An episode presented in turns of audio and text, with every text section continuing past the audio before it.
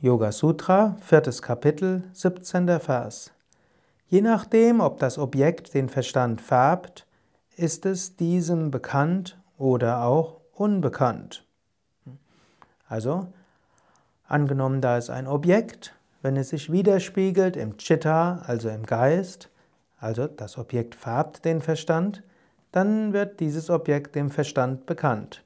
Angenommen, dieses Objekt färbt den Verstand nicht, also du nimmst es nicht wahr, dann ist dir das Objekt logischerweise nicht bekannt.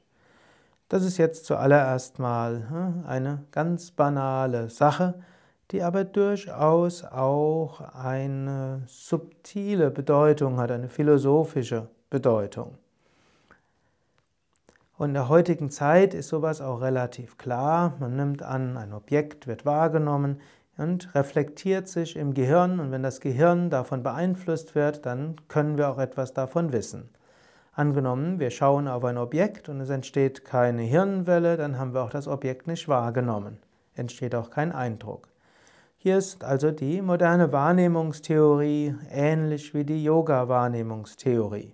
Weil natürlich die Yoga-Wahrnehmungstheorie das nicht ganz so materialistisch sieht wie die moderne Biologie und Psychologie.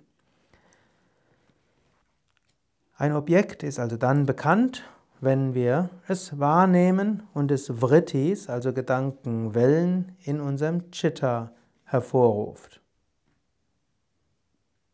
Ich hoffe, das ist ja jetzt nicht so philosophisch. Ich muss zugeben, das vierte Kapitel ist insgesamt relativ philosophisch und abstrakt muss noch überlegen, werde ich es jetzt wirklich zu Ende lesen. Ich glaube, ich werde es machen. Dann gibt es nachher einen vollständigen Kommentar des Yoga Sutra. Und ich bitte dich mir zu verzeihen, wenn das jetzt momentan etwas abstrakter ist als vielleicht manche andere Vorträge.